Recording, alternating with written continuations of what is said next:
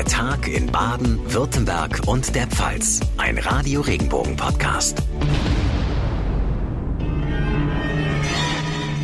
Hallo zusammen und herzlich willkommen zu einer neuen schaurig schönen Ausgabe meines Podcasts. Ich bin John Segert. Freue mich sehr, dass ihr einschaltet und heute wollen wir uns ausführlichst mit Halloween beschäftigen.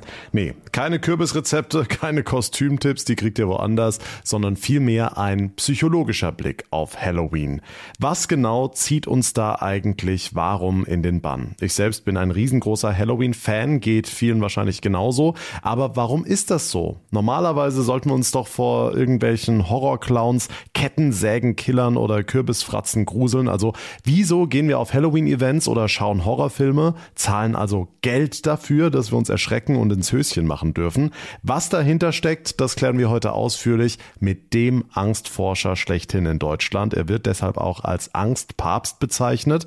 Professor Jürgen Markgraf ist zu Gast, wird uns da sehr spannende Antworten geben. Außerdem habe ich mich auf Spurensuche begeben auf einem der größten Horror-Events in Deutschland. Ich war bei Traumatica im Europapark, habe mich mit Besuchern unterhalten, aber nicht nur das, ich durfte sogar als Darsteller mitwirken und die Besucher sehr gut geschminkt auch erschrecken.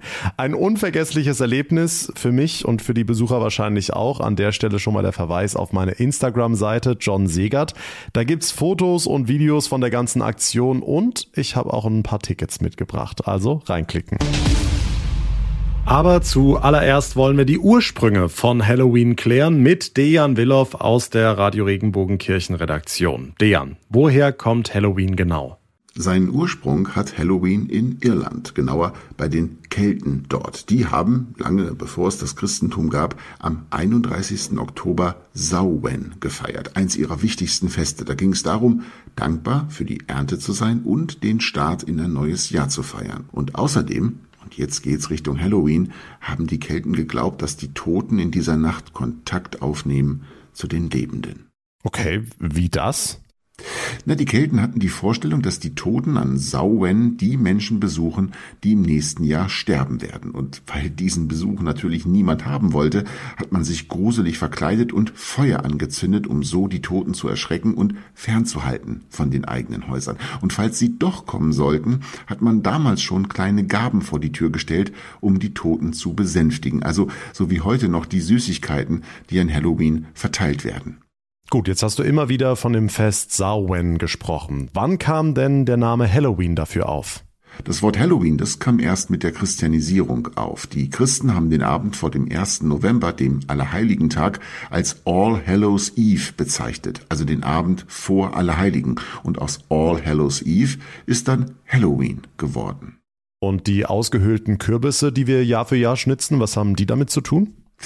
Dieser Brauch geht zurück auf die Sage von Jack O'Lantern, also auf Deutsch Jack mit der Laterne. Dieser Jack, der lebte in Irland, war Hufschmied und hat sehr gerne sehr viel über den Durst getrunken. Und gleich mehrmals in seinem Leben hatte Jack Besuch vom Teufel, der ihn zu sich holen wollte, aber Jack hat es immer wieder geschafft, den Teufel auszutricksen, so dass er weiter auf der Erde bleiben konnte, bis er dann eines Tages, wie alle Menschen, gestorben ist. Klingt spannend und wo sind die Kürbisse? Naja, das Problem war, niemand wollte Jacks Seele haben. Für den Himmel war er zu wenig fromm gewesen und der Teufel, der hatte auch keine Lust mehr auf Jack, weil der ihn ja so oft ausgetrickst hatte. Also musste Jacks Seele ruhelos umherziehen und hatte nur eine Laterne dabei, die er sich aus einer Futterrübe beschnitzt hatte, weil es in Irland eben viele Futterrüben gab. Und mit den irischen Auswanderern ist diese Sage nach Amerika gekommen und man ist dann aber auf Kürbisse umgestiegen, weil es davon eben in Amerika sehr viele gab. Jetzt wird Halloween heutzutage ja mit vielen Partys gefeiert oder mit großen Festen, mit Veranstaltungen. Kinder gehen von Haus zu Haus, sammeln Süßigkeiten ein. Dieser partymäßige Umgang mit Horror, Zombies und dem Tod, kannst du das nachvollziehen? Na, ich denke, alles Übersinnliche, das ist halt total faszinierend für uns Menschen. Und sich dann aus sicherem Abstand sozusagen, verkleidet auf Partys, auch noch mit Dingen beschäftigen zu können, die einem sonst eher Angst machen, mit Dämonen, mit Geistern oder mit dem Tod. Ja, das kann ich schon verstehen, dass manche Menschen das gerne tun. Ich zum Beispiel habe früher total gerne so Vampir-Groschenromane gelesen. Das war total schön, fand ich, da zu sitzen im Sessel und diese Gruselgeschichten zu lesen und gleichzeitig zu wissen, mir kann jetzt ja gar nichts passieren. Jetzt bist du auch Pfarrer. Wie steht denn die Kirche allgemein zu diesem Halloween-Hype? Also ich kann jetzt ja nur für die evangelische Kirche sprechen und da muss man sagen, es gibt nicht die eine Meinung. Manche lehnen das ab, manche versuchen Halloween und den Reformationstag, den die evangelische Kirche ja am 31. Oktober feiert, irgendwie zu kombinieren mit Partys in Kirchen oder mit Lutherbonbons, die als Süßigkeiten verteilt werden. Und manche sagen, ja, es gibt halt Menschen, die feiern Halloween und wir als evangelische Christen, wir feiern halt den Reformationstag und beides ist gut. Und was meinst du? ich würde das eine nicht gegen das andere ausspielen. Ich meine, dass wir als evangelische Kirche, was die Popularität angeht, das Rennen gegen Halloween verloren haben, das haben wir uns zum Teil ja schon selbst so zu schreiben. Es ist der evangelischen Kirche ganz offensichtlich nicht gelungen, die Message der Reformation so zu erklären, dass die Menschen sie auch verstehen und dass sie auch merken, hey, das hat ja was mit meinem Leben zu tun. Und ich persönlich habe überhaupt nichts dagegen, dass Menschen Halloween feiern. Ich finde es aber trotzdem wichtig zu wissen, dass am 31.10. auch Reformationstag ist und warum der gefeiert wird und dass das auch über 500 Jahre später noch was mit meinem Leben zu tun hat.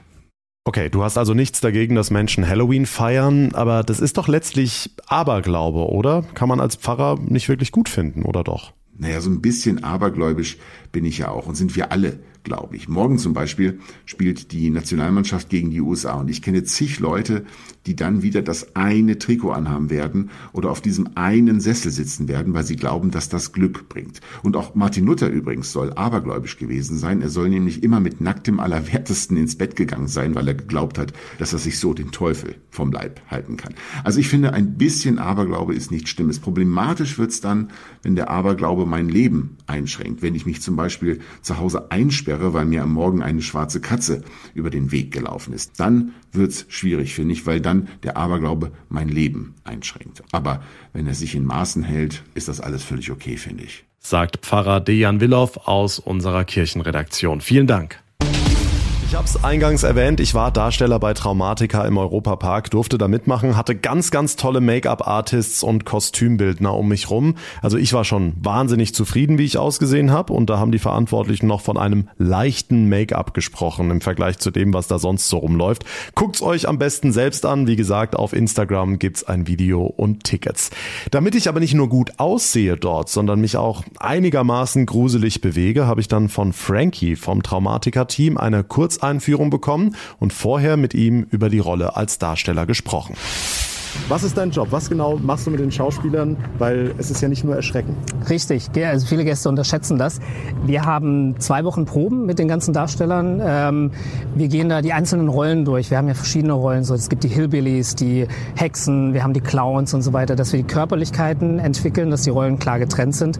Dann kriegen sie natürlich die Regeln auch erklärt, wie man professionell und sicher erschreckt. Das ist ja das Wichtige, weil bei uns gibt es ganz klar die Regeln nicht anfassen, der Gast wird nicht angefasst und ähm, dass man man trotzdem einen guten Schreckmoment hinkriegt und in der Rolle bleibt, aber das professionell abläuft, dafür bin ich zuständig. Das hört man ja ganz oft von anderen Events und auch von Bekannten, die haben gesagt, ach Gott, fassen die mich da an, aber mm, bei euch überhaupt genau. gar nicht so. Nee, nee. Ähm, ihr macht auch Castings, wo ihr die Darsteller aussucht. Richtig. Woran erkennst du jetzt, ähm, der oder die hat Potenzial? Worauf kommst du an?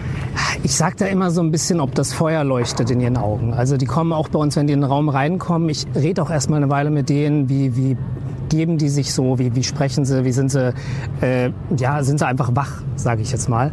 Und ähm, dann machen wir ein paar Übungen mit denen, die fangen immer an zu schreien am Anfang. Wir lassen sie einmal schreien, weil viele haben da schon ein bisschen Hemmungen. Und dann machen wir so Körperlichkeitsübungen, das wie läuft zum Beispiel ein Zombie oder äh, keine Ahnung, ob sie auf allen Vieren krabbeln können und so. Und ähm, ja, dann machen wir immer so ein Casting, so eine Runde geht so 20, 30 Minuten und da haben wir schon einen guten Eindruck, ob wir mit denen arbeiten können. Jetzt bin ich heute ein Hillbilly. Du hast Richtig. gesagt, du coachst mich. Was, ja. was, erwartet mich jetzt gleich? Wir machen auch bei dir ein bisschen die Körperlichkeit, weil so bist du natürlich sehr vital und du bist jetzt noch nicht geschminkt.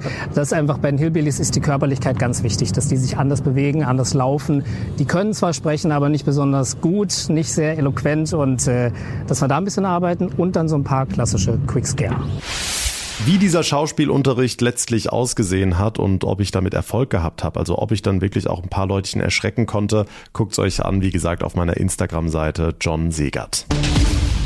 Kommen wir zur Ursprungsfrage dieser heutigen Folge zurück. Warum fasziniert uns Halloween? Warum sind wir so scharf darauf, uns erschrecken zu lassen? Warum sind wir so scharf auf Grusel, auf Horror, auf Angst? Ich habe mich im Europapark umgehört. Wenn Adrenalin ähm, aufkommt, wenn ich mich grusel, dann ist es irgendwie auch so ein Gefühl von Glück. So ein Adrenalinkick hat halt schon einen gewissen Reiz an sich. Äh, man spürt es ja auch selber. Manchen Leuten macht das halt so viel Spaß, dass das für die halt wie eine gewisse Droge ist und die das immer wieder suchen, denke ich mal. Manchmal braucht man einfach, glaube ich, diesen Adrenalinkick quasi so zum Alltag und dann kannst du einfach in dieser Illusion verfallen, so okay, ich kann mich aus Spaß einfach mal erschrecken lassen. Die Spannung eigentlich immer, die sich aufbaut. Es ist einfach nice, ähm, ja, so einen emotionalen Sturm in dir zu haben sozusagen.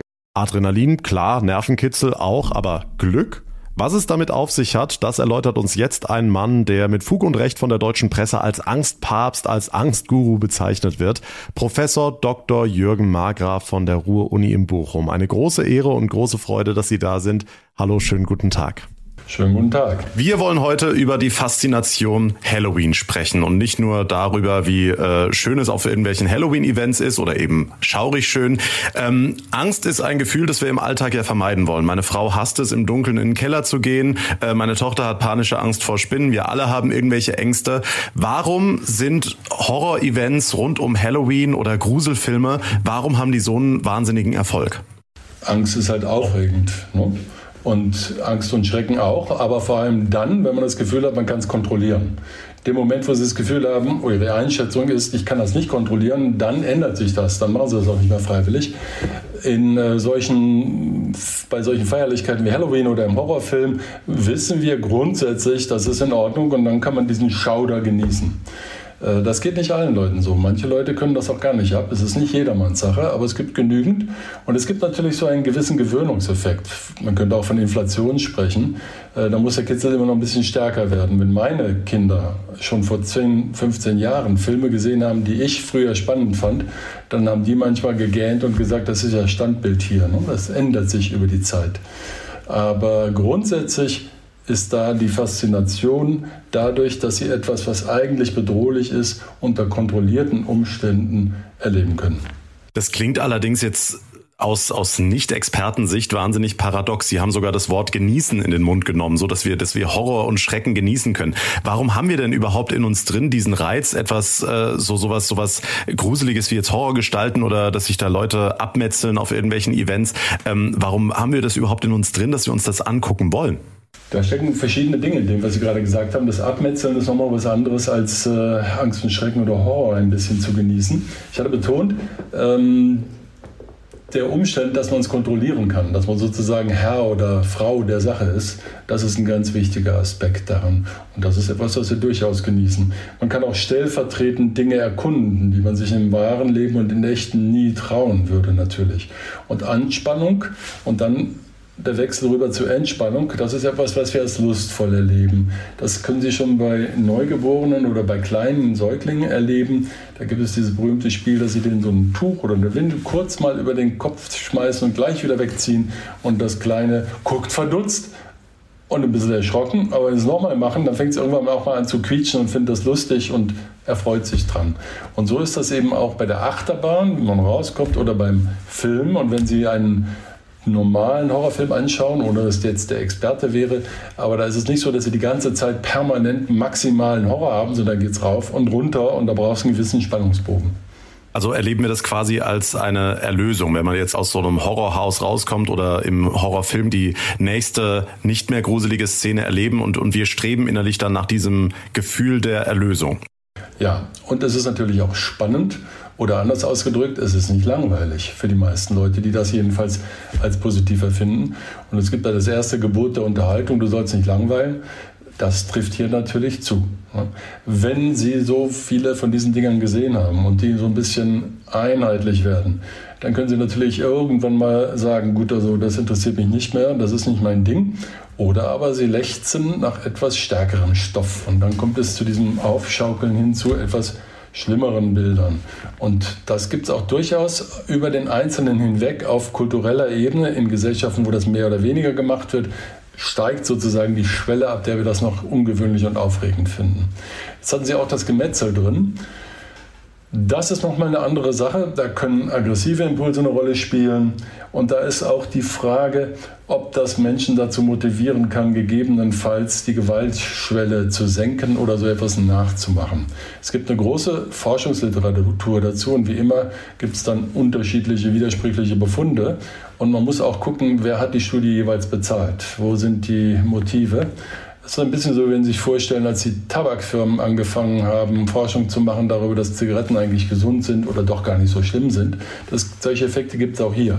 Aber die Kurzfassung wäre, für die meisten Menschen ist das so, sie wissen, was sie da sehen und dass es nicht echt ist und dass es nicht zum Nachmachen ist und sie machen es auch nicht nach. Aber es gibt Einzelne, die empfänglicher sind oder die in einer besonders kritischen oder schwierigen Situation sind und die das dann schon nachmachen. Und da ist es eine Gratwanderung, wie weit man das treiben will oder auch nicht. Jetzt sind diese Halloween-Events ja auch häufig äh, mit einer Altersbeschränkung vorgesehen, auch zum Leidtragen von den jüngeren Generationen, die da gerne hinwollen. Jetzt haben Sie ganz kurz die Unterschiede aufgeklärt. Ich habe das Wort Gemetzel gesagt. Sie haben gesagt, dass da die Aggressivität eine Rolle spielt. Kann man prinzipiell zwischen verschiedenen Ängsten unterscheiden. Also jetzt nicht die Angst vor Spinnen und die Angst vor Clowns oder so, sondern was ist Angst, was ist Furcht, was ist äh, Schrecken? Gibt es da irgendwelche Unterschiede, die man wenig komplex erklären kann? Es gibt mehrere Unterscheidungen, die wirklich wichtig sind. Zunächst mal Angst als normale, sinnvolle Reaktion, die einen hohen Überlebenswert hat. Und Angst als eine übertriebene, entgleiste, verselbstständigte Reaktion, die sich bis zum Krankhaften steigern kann. Das ist eine wichtige Unterscheidung und das ist auch tatsächlich ein Hauptteil meiner beruflichen Arbeit. Wir befassen uns mit den klinischen Ängsten, den Angststörungen, wenn die Angst sozusagen zur Krankheit wird. Das gibt es und ich kann Ihnen auch gleich sagen, was da die typischen Formen sind. Aber zunächst mal wichtiger ist, dass Angst gesund ist. Wir brauchen Angst zum Überleben. Da ist der Wert. Ne? Die warnt vor Gefahren und bereitet schnelles Handeln vor. Und es gibt noch einen dritten Faktor da, nämlich äh, die sogenannte schreckstarre Situation, in denen es sinnvoll kann, sein kann, so eine Art Todstellreflex zu zeigen. Das haben wir gerade jetzt aktuell unter sehr schrecklichen Umständen bei den jüngsten Anschlägen wieder mitbekommen. Also wir brauchen die Angst und ich finde es immer wieder beeindruckend, dass unter unseren Angstpatienten, Menschen, die also kommen, weil sie ihre Angst behandelt haben wollen und sehr darunter leiden, dass es da welche gibt, die denken, also alle anderen haben überhaupt gar keine Angst, nur ich habe Angst. Und es sei erstrebenswert, keine Angst zu haben. Das ist falsch. Sie müssen nur an den Straßenverkehr denken. Wenn Sie keine Angst haben, dann haben meistens die anderen um Sie herum Angst und die haben Recht und Sie haben Unrecht. Wir brauchen das zum Überleben. Es ist eine akademische Frage, ob es Menschen gibt, die Angst gar nicht empfinden können. Da gibt es das Urbach-Wiete-Syndrom, wenn die Amygdala, so ein, der Mandelkern im Gehirn, äh, nicht richtig funktioniert, dann äh, fehlt sozusagen die, die äh, Alarmkomponente. Dann wird, das, äh, wird die Emotion anders wahrgenommen. Aber das sind ganz, ganz seltene Fälle. Normale Menschen, gesunde Menschen, wie auch Menschen mit psychischen Störungen, wir alle haben Angst. Und das ist im Großen und Ganzen gut so. So, und dann gibt es natürlich diese Angststörungen. Da ist wichtig zu wissen, die fallen nicht vom Himmel, die entwickeln sich. Oftmals allerdings schon so früh, dass wir uns im Erwachsenenalter nicht mehr richtig erinnern können, wie das damals war und wie es losging. Und das ist dann eine Kaskade, wenn das schlecht läuft, von negativen Ereignissen. Die Angst führt zu einer Einbuße an Lebensqualität, führt zu Einschränkungen in ihrem Alltagsverhalten, führt zu Konflikten mit ihrem Umfeld. Das kann depressiv machen. Die Kombination von Angst und Depression ist das häufigste, was wir bei unseren Patienten sehen. Dann ist das Leiden schon sehr, sehr groß. Und wenn Sie dann noch zur Medikation greifen, sei es eine verordnete oder eine selbstverordnete, Alkohol oder Pillen, dann haben Sie oft noch Abhängigkeitsprobleme. Und wir haben in Deutschland seit 2017 nach den offiziellen Zahlen der Bundesregierung mehr Medikamentenabhängige als Alkoholabhängige. Also es ist oft eine negative Entwicklung. Deswegen lohnt es sich da frühzeitig etwas zu tun. Dann kann man das alles abfangen. Spinnen wir das mal weiter. Angenommen, ich ähm, habe jetzt Angst vor jetzt Clowns. Es gibt äh, ja viele Menschen, die Angst vor Clowns haben, warum auch immer. Ähm, und ich würde jetzt einen Film gucken, wie Ace oder, oder auf ein Horror-Event gehen, wo Horror-Clowns sind. Kann durch, durch so eine, ein Erlebnis, dass ich dann mich aktiv mit solchen Horror-Clowns konfrontiere in Momenten, wo ich erschreckt werde, aber dann auch wiederum Erlösung erfahre, ähm, das kann daraus dann vielleicht eine Angststörung werden oder ist das vielleicht sogar heilsam? Das kann sowohl als auch sein, es kann beides sein. Ähm, wenn Sie haben typischerweise bei der Entstehung von Ängsten vorbereitetes Lernen, genetisch vorbereitetes Lernen. Wir sind von der Natur darauf vorbereitet, bei bestimmten Kombinationen von Reizen und Reaktionen schnell zu lernen. Das sind die, wo es ums Überleben geht. Und so kann man geht. Und so kann man erklären, dass wir zum Beispiel bevorzugt Angst vor Spinnen oder Schlangen haben, weil da, wo der Mensch herkommt, da gibt es sehr giftige Varianten davon. Und es macht sehr viel Sinn, dass wir schnell lernen, das erfolgreich zu vermeiden. Ähm, aber das kann es auch in anderen Situationen geben, wenn Sie gerade in einem vulnerablen Zustand sind. Zum Beispiel schwanger sind am Anfang der Schwangerschaft, noch nicht wissen, dass sie schwanger sind, aber ihr Körper ändert sich schon und sie haben Unwohlsein und ähnliches. Und jetzt gehen sie irgendwo hin und jetzt sehen sie etwas, was sie erschreckt und jetzt stellen sie dann eine Verbindung her, die eigentlich gar nicht gerechtfertigt ist, die eigentlich nichts mit der Situation zu tun hat. Das kann sich dann verselbstständigen. Ähm, es ist bei Clowns übrigens nicht so, dass man gar nicht weiß, warum man davor Angst hat, weil bei Clowns haben sie so einen Klassiker, sie haben einen, einen vorbereiteten Reiz. Gesichter können, wir haben Detektoren im Gehirn, wir können Gesichter schon als Neugeborene gut erkennen. Neugeborene gucken schon mehr hin, wenn man ihnen was Gesichtartiges zeigt. Und das ist bei Clowns natürlich überzeichnet, ne? mit, die, mit der Schminke, mit der Maske überzeichnet. Dann gibt es bei Clowns aber nochmal den Effekt, dass sie sich auch viel bewegen, schnell bewegen und vor allem unvorhergesehen bewegen. Die machen Unberechenbares. Das ist auch ein Spaß, Teil des Spaßes. Aber wenn die Bewegung schnell auf sie zu ist, dann ist das durchaus erschreckend. Und wenn Sie jetzt keine Kontrolle darüber haben oder meinen, Sie hätten keine, dann wird es noch schlimmer. Und wenn das jetzt so ist, dass er durchaus mal einen bösen Scherz macht, dann ist es eben noch schlimmer und das ist bei Es natürlich der Fall. Trotzdem will ich nochmal unterstreichen, gibt es so gut wie keine Clownsphobien. Wir sehen in unserem Zentrum um die 4000 Menschen mit ähm, psychischen Problemen. Das Ganze im Jahr. Und äh, wir haben sehr, sehr viele Menschen mit Phobien, mit also übertriebenen Ängsten. Und man kann denen sehr gut helfen. Ähm, Clownsphobiker, die mit einer Clownsphobie zu uns gekommen sind, gibt es bei uns nicht. Es gibt manche Menschen, die andere Probleme haben und in dem Kontext der Behandlung sagen sie, und das macht, das macht mir auch überhaupt keine Freude oder so aber das ist übertrieben, genauso wie auch Knopfphobien oder ähnliches. Da gibt es dann tatsächlich den Medieneffekt, ohne dass die Medien jetzt schelten möchte. Aber wenn da ganz viel darüber berichtet wird, dann gibt es Leute, die sagen, oh, also wenn ich genau hingucke, dann finde ich Knöpfe eigentlich auch ziemlich eklig, vielleicht habe ich ja sowas. Ähm, aber wenn nicht berichtet wird, verschwindet das. Die Knopfphobie ist also wieder in der Versenkung verschwunden. Die Clownsphobie kommt jedes Jahr wieder, werde ich jedes Jahr zu gefragt. Dann, wenn Halloween vor der Tür steht oder wenn äh, ES 5, 6, 7, 8, 9 oder sonst was kommt oder die Vorgeschichte von ES. Wahnsinn. Jetzt haben Sie alltägliche ähm, Sachen angesprochen, die dann äh, Patienten, also an, an denen Patienten leiden, also Knöpfe zum Beispiel. Eine Kollegin von uns, ähm, die hat wahnsinnige Angst vor Pilzen im Garten, im Wald, wo auch immer. Ähm, bevor es Bitte? Das ist sehr ungewöhnlich. Das ist nämlich ein anderes meiner Lieblingsbeispiele. Äh, wir sehen auch fast keine Pilzphobiker. Das ist ganz was Seltenes. Aber wir sehen jede Menge Spinnen- und Schlangenphobiker. Bei uns gibt es so gut wie keine giftigen Spinnen und Schlangen. Aber kommt das auch, also ist das auch eine evolutionäre Kiste, dass wir früher eben aufpassen mussten, was wir zu uns nehmen? Warum die Frau Angst vor Pilzen hat? Ich würde glauben, dass es hier tatsächlich anders ist. Das ist mein Lieblingsbeispiel, um zu sagen, dass die evolutionären Erklärungen auch ihre Grenzen haben. Wir sehen fast keine Pilzphobien, obwohl es jedes Jahr Menschen gibt, die äh, durch Pilze schwere Vergiftungen haben bis hin zum Tod. Und trotzdem sehen wir das nicht als Phobie. Wir sehen übrigens auch ganz, ganz wenig äh, sagen wir mal, Wespen, Hornissen und so weiter Phobien, obwohl viele Menschen da schmerzhafte Erfahrungen haben.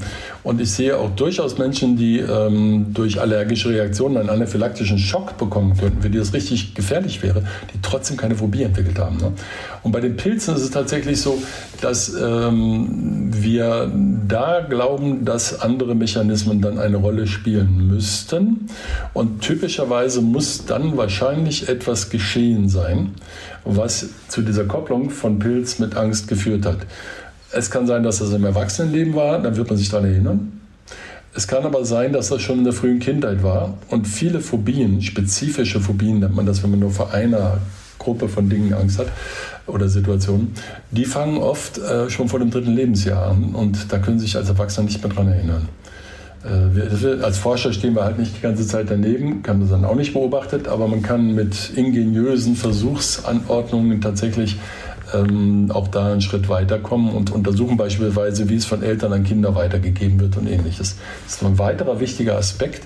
Für Kinder ist es sehr wichtig, was ihre Eltern machen für kleine Kinder. Man nennt das soziales Referenzieren. In unklaren Situationen, da gucken die, was machen die Eltern. Und wenn die Mutter jetzt bei der Spinne, sage ich jetzt mal, weil das der weitaus häufiger Fall ist, schreiend wegläuft oder sagt, jemand ruft und sagt, mach's weg, mach's tot oder so, dann reicht das typischerweise, dass sie das einmal mitkriegen als Kind und in zwei Drittel der Fälle werden sie auch jetzt eine Angst übernommen haben.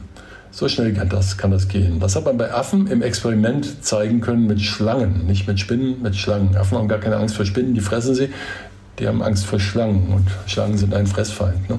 Aber mit Pilzen, nein, das haben die wenigsten Leute. Wenn ich das jetzt aber habe zum Beispiel, also wenn jetzt äh, ich als, als Elternteil Angst vor Spinnen habe und möchte gerne vermeiden, dass mein Kind diese Angst entwickelt, kann man sich die Angst abtrainieren? Braucht man zwingend ähm, Expertenhilfe oder gibt es da irgendwelche Tricks oder Tools, dass man sich jetzt die Spinnenangst abtrainieren kann?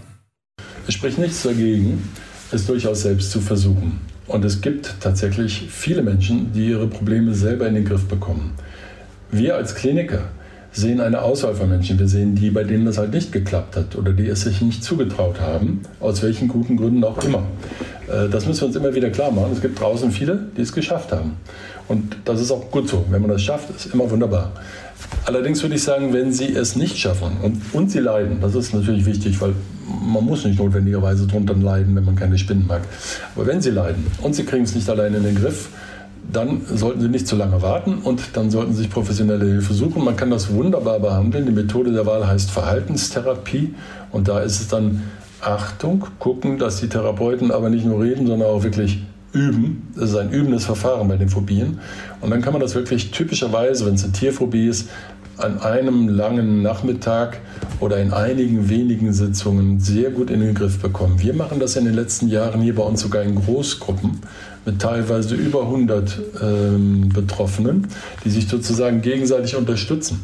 Und für alle zusammen ist eine wunderbare Erfahrung zu sehen, ich bin da nicht allein, es gibt auch noch andere und man muss sich da in keiner Weise schämen. Und wir kriegen das in den Griff und zwar schneller, als wir denken. Also man kann das. Und für viele Eltern ist es tatsächlich eine wichtige Motivation, dass sie wollen, dass ihre Kinder nicht das durchmachen, was sie durchmachen mussten. Jetzt spielt bei Halloween natürlich auch, habe ich neulich drüber gelesen, die Blutphobie eine Rolle. Ich glaube, muss ich mich outen, da leide ich selbst drunter. Also ich habe wahnsinnige Probleme mein eigenes Blut zu sehen und äh, merkt das auch jetzt, wenn die, wenn die kleine Tochter mal hinfällt auf die Nase oder so. Der erste Impuls ist, oh Gott, hoffentlich, hoffentlich äh, schießt jetzt nicht das Blut aus der Nase. Ist das auch eine Phobie? Also spricht man da wirklich von Blutphobie, wenn man da sagt, man kann kein Blut sehen oder ist das, ist das was ganz anderes? Das ist eine Frage der Stärke. Wenn es übertrieben stark ist, wenn Sie darunter leiden, wenn Sie es nicht im Griff haben, dann äh, ist es tatsächlich eine Angst, die phobischen Wert hat, also eine Phobie. Blutphobie ist eine Abkürzung für eigentlich Blutspritzen und Verletzungsphobie, weil in den allermeisten Fällen, aber nicht in allen, äh, das gemeinsam auftritt. Menschen, die nicht gut Blut sehen können, können es auch nicht so gerne sehen, wenn in der Tagesschau oder sonst wo berichtet wird, Drogentote und dann wird jemand gezeigt, der eine Spritze kriegt in Großaufnahme oder so etwas. Und Verletzungen können sie auch nicht gut sehen. Aber weil das so lang ist, Blutspritzen und Verletzungsphobie, abgekürzt Blutphobie. Die Blutphobie ist eine Form der spezifischen Phobie, also ein eng umrissener, klar umrissener ähm, phobischer Reiz oder Klasse von Reizen. Es gibt eine Besonderheit und die ist bei der Blutphobie anders als bei allen anderen Ängsten. Es gibt eine ganze Reihe anderer wichtiger Angststörungen noch. Aber die Besonderheit bei der Blutphobie ist, dass sie körperlich anders reagieren. Normalerweise, wenn Sie Angst haben, gibt es Aufregung, Anspannung, eine Sympathikusreaktion, der Teil sozusagen das Gaspedal im vegetativen Nervensystem. Sie werden vorbereitet für diese schnelle Handlung und so weiter. Das kann je nach Angststörung stärker oder schwächer sein. Bei manchen ist es nicht so stark, wie die Betroffenen meinen, aber es ist eigentlich immer nach oben. Bei der Blutphobie ist es als einzige Störung das Gegenteil. Da geht der Herzschlag runter, da geht das Schlagvolumen, also die Menge an Blut, die bei jedem Herzschlag rausgeschmissen wird, runter und es geht der Blutdruck runter. Jetzt kann man ja überlegen, woran könnte das denn liegen? Dann nehmen Sie mal an, Sie sind verletzt und jetzt sehen Sie da Blut raus und dann regen Sie sich so auf, dass das mit Schuss daraus spritzt, dann ist der Blutverlust größer. So erklärt man sich, dass es eher runtergeht.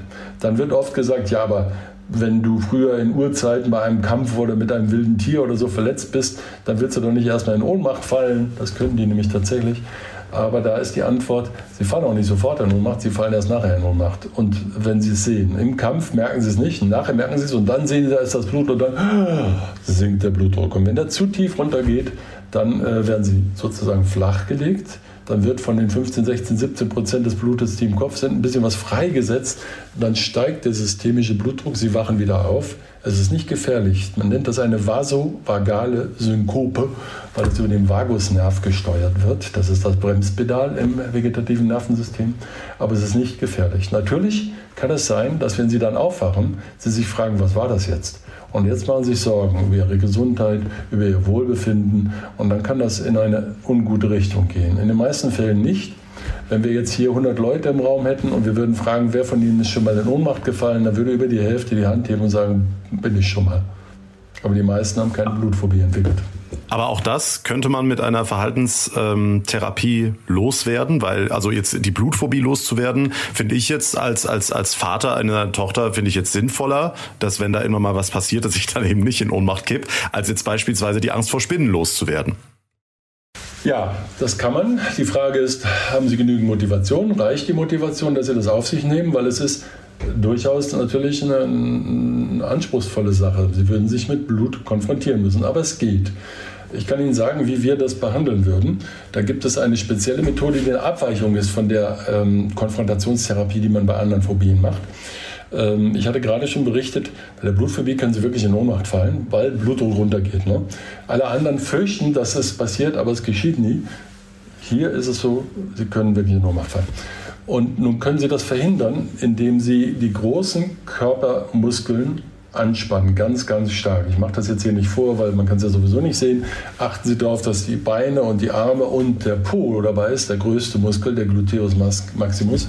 Wenn Sie die ganz toll anspannen, dann können andere sehen, dass sie schnell rot werden. Das heißt, es geht hoch. Ne? Und wenn das hochgeht, dann fällt der Blutdruck nicht, dann fallen sie auch nicht in Ohnmacht. Das gibt ihnen erstmal das Gefühl von, okay, hier habe ich so eine Notfallsache. Dann sagen aber die äh, Patienten, und wir sehen da meistens Menschen aus Feuerwehr, aus Polizei, helfenden Berufen, weil bei denen, oder, oder die medizinischen Berufe, äh, Medizinstudenten, Krankenschwestern und so weiter, die sagen, das kann ich doch nicht machen, das sieht ja albern aus. Dann ist meine erste flapsige Antwort, naja, sieht noch albern aus, wenn sie sich hinlegen. Aber sie müssen es nicht. Sie üben das ein bisschen. Wir betrachten Bilder von zum Beispiel aus der Zeitschrift der Rettungssanitäter. Da gibt es äh, dafür geeignete Bilder. Und äh, dabei üben sie das Anspannen, aber dann machen sie das nicht mehr so dolle, dass andere Leute das sehen, sondern es ist so, als ob sie so kurz so machen. Dann geht das. Und man kann dann sehr schnell sehr viel Sicherheit im äh, Umgang damit erwerben. Im Durchschnitt brauchen wir vier Sitzungen dafür. Und das endet darin, dass sie einen Operationsfilm anschauen und nicht in Ohnmacht fallen. Und das allerletzte ist, wir gehen zum Blutspenden. Und äh, das schaffen wir uns so gut wie alle Patienten. Und dann sind sie befreit. Ne? Dann können sie selbst entscheiden. Sie müssen ja nicht dauernd Filme über Operationen oder über äh, Spritzen gucken. Aber dann können sie wenigstens, wenn Not am Mann ist, auch helfen oder Not an der Frau und dann das Blutspenden mal mit hingucken. Das ist dann quasi der Endgegner. so oute ich mich. Äh, ich, ich, ich habe kein, keine mir bekannte Angststörung, aber ich gucke auch nicht so gerne hin, wenn das da gemacht wird. Und ich habe natürlich das, was ich predige, auch praktiziert. Also wir haben viele Untersuchungen gemacht, wo wir auch Blutparameter genommen haben. Ich habe dann immer hingeguckt und dann war ich halt dann auch desensibilisiert und kann das heute problemlos machen. Ne? Es ist trotzdem nicht eine Lieblingsbeschäftigung von mir, aber ich denke, das ist gut. Dann abschließend die Frage, ähm, als Angstguru, Sie haben gesagt, Sie werden äh, jedes Jahr zu Halloween über äh, Horrorclowns ausgefragt und mit Angstthemen konfrontiert. Ähm, können Sie diesen ganzen Hype nachvollziehen? Äh, ich glaube schon. Ähm, Angst ist tatsächlich eine Basisemotion. Was heißt das? Also, es ist ein Grundgefühl, es ist ein Gefühl, was, hatte ich schon gesagt, jeder kennt, aber auch einen extrem hohen Wert hat für den Einzelnen wie auch für die Spezies. Und von daher ist es für uns alle wichtig. Ähm, es ist auch so, dass die meisten Leute manchmal Angst haben, mehr als ihnen lieb ist und auch mehr als sie zeigen wollen. einer der einfachsten Tricks, wenn man als Psychologe oder Psychologin zeigen will, dass man eine tolle Menschenkenntnis hätte, wäre zu sagen, nach außen wirkst du sehr sicher, innen bist du manchmal ganz schön ängstlich. Das trifft eigentlich auf alle zu, wissen Sie. Und die, auf die es nicht zutrifft, die sehen anders aus. Das können Sie wirklich erkennen. Aber von daher kann ich verstehen, dass es uns fasziniert. Dann habe ich aber auch einfach im Laufe der Jahre, oder bei mir sind es ja inzwischen auch Jahrzehnte, erlebt, dass es bestimmte Themen gibt, die immer wieder kommen und an denen ein fortlaufendes Interesse besteht und dazu gehört die Angst. Ein anderes ist tatsächlich das Übergewicht, habe ich festgestellt, in unserer Gesellschaft. Ich glaube nicht, dass das zu allen Zeitaltern so war, aber in unserer ist es so. Äh, natürlich ist es Sex ein Thema, aber ehrlich, ich kriege viel mehr Fragen zur Angst, obwohl wir auch Sexualforschung machen. Also es scheint etwas zu sein, was uns alle bewegt. Und dann will ich immer gerne drei Botschaften rüberbringen. Erstens, das gibt es. Zweitens, man kann was machen. Und das, was man macht, heißt Verhaltenstherapie. Ich müsste inzwischen vielleicht noch eine vierte dazu tun, weil da ist eine riesige Industrie, die Pharmaindustrie, die die Medizin flächendeckend bearbeitet und die dazu führt, dass die Leute dann sehr schnell was verordnet bekommen gegen ihre Angst, was aber nie eine Dauerlösung ist und in sehr vielen Fällen ein hohes Abhängigkeitsrisiko hat. Und das trifft nicht nur für die Benzodiazepine zu, also die klassischen Anxiolytika, es trifft auch zu für die heute viel häufiger verordneten ähm, SSRIs, die Antidepressiva von diesem Typus selektiver Serotonin Reuptake Inhibitor. Da finden viele Menschen, sie kommen nicht gut davon runter. Es ist schon etwa zehn Jahre her, dass man in den USA gefunden hat, dass etwa sieben Prozent der Amerikaner mindestens fünf Jahre ununterbrochen auf SSRIs sind und die Zahl ist seither gestiegen und bei uns steigt sie auch. Es ist also durchaus ein Problem. Versuchen Sie es erstmal mit einer Verhaltenstherapie. Wenn das nicht klappt, können Sie andere Sachen versuchen. Leider läuft es bei uns normalerweise andersherum. Sie gehen zu Ihrer Hausärztin, Ihrem Hausarzt oder zu einer ärztlichen Kollegin und da heißt es, gut, jetzt gebe ich Ihnen mal das hier schon mal, dann können Sie die Zeit überbrücken. Damit gibt man aber auch die Metabotschaft, ohne das kannst du das nicht. Und da ist schon der Weg in die Sucht gebahnt. Da haben wir jetzt schon ganz andere Tipps und Tricks gehört vom Angstpapst oder Angstguru Professor Jürgen Margraf von der Ruhr-Uni Bochum. Vielen lieben Dank, dass Sie sich die Zeit genommen haben und für diese sehr interessanten Ausführungen. Gerne. Ich wünsche Ihnen einen schönen Tag. Zum Abschluss dieser heutigen Folge wollen wir uns noch ein paar Fun Facts zu Halloween angucken und die hat mein lieber Kollege Thomas Stüber zusammengetragen. Zu Halloween, Horror und Grusel gehören natürlich auch Skelette. Ja, die sieht man in Filmen und auf Halloween-Events ja zuhauf. Im Horrorfilm Poltergeist, das ist der hier, wurden Anfang der 80er Jahre auch Skelette benutzt. Und zwar echte. Hintergrund waren schlicht und einfach die Kosten. Realistisch aussehende Fake-Knochen waren damals oftmals deutlich teurer als die Verwendung eines echten Skeletts. Für Horrorfans ist seither klar, der Streifen ist mit einem Fluch belegt. Wir bleiben in der Welt des Films. Der Exorzist hat mit Bekenntnis ja erst vor wenigen Tagen eine neue Fortsetzung ins Kino gebracht, doch der eigentliche Klassiker aus dem Jahr 1973 hat besonders viel Horrorpotenzial, denn in einer kleinen Nebenrolle spielt ein Mann mit, der Jahre nach dem Film einen echten Mord begangen hat. Paul Bateson spielte damals einen Radiologen. Ende der 70er wurde er wegen Mordes zu einer 20-jährigen Gefängnisstrafe verurteilt. Einem Zuschauer war der Film damals übrigens zu viel. Er wurde im Kino ohnmächtig und brach sich beim Sturz den Kiefer. Daraufhin verklagte er die Produktionsfirma von Der Exorzist auf Schmerzensgeld und gewann. Also immer schön aufpassen. Ansonsten hier noch ein paar Kurzfacts zu Halloween. Halloween ist in den USA ein wahnsinniger Konsumfaktor. Jahr für Jahr geben die Amerikaner rund 6,9 Milliarden Dollar für Kostüme, Deko, Partys und natürlich Süßigkeiten aus. Der Süßkram, der jährlich in den USA gekauft wird, wiegt rund 275.000 Tonnen, was ungefähr sechsmal die Titanic wäre. Wenn euch eine Spinne an Halloween begegnet, keine Angst. Der Sage nach soll die Seele einer verstorbenen geliebten Person in dieser Form an Halloween bei euch vorbeischauen.